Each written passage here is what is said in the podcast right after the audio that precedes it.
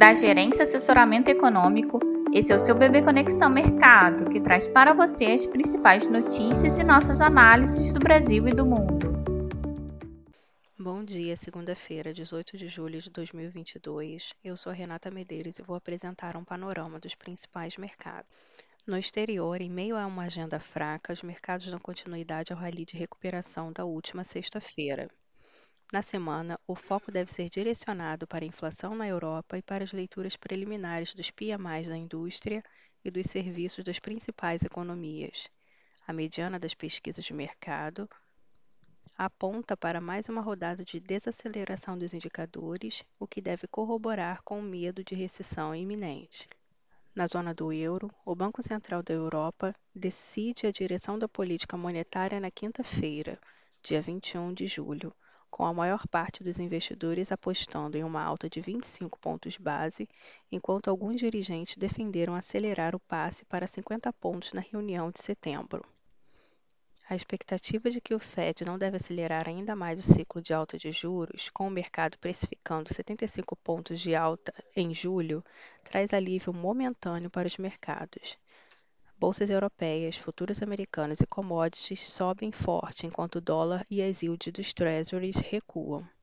Com uma agenda fraca no dia e a falta de novos catalisadores capazes de devolver o receio de mais aperto monetário pelo Fed, o movimento de recuperação dos ativos de risco deve continuar ao longo da sessão. Vale lembrar, entretanto, que o cenário geral de inflação elevada, redução da liquidez global e desaceleração da atividade ainda não parece favorável para uma recuperação sustentada dos ativos de risco por um período prolongado. Já para o Brasil, os ativos locais devem acompanhar o viés de alívio experimentado pelo exterior, especialmente após indicadores melhores do que o esperado nos Estados Unidos no fim da semana passada, reduzindo os receios de uma postura mais agressiva do Fed no combate à inflação. No Brasil, tem início hoje o período de recesso das atividades do Congresso Nacional com fim em 31 de julho. No fronte interno, com a divulgação de dados considerados secundários da inflação, que apresentaram desaceleração ante períodos anteriores, e com o recesso parlamentar reduzindo momentaneamente o debate sobre o campo fiscal, os ativos devem ficar ainda mais atrelados aos movimentos dos mercados internacionais. Dos indicadores de inflação divulgados ainda esta manhã, o IGP-10 subiu 0,6% em julho, apresentando desaceleração ante o mês de junho, de 0,74%.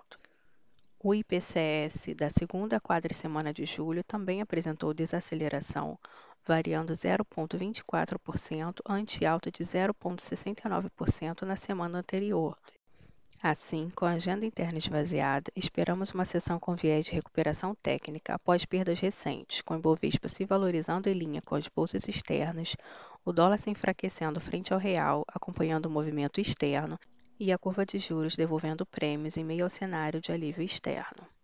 Desejamos a todos um bom dia e bons negócios. Por fim, lembramos que essas informações refletem somente expectativas e por isso a instituição não se responsabiliza por eventuais perdas financeiras.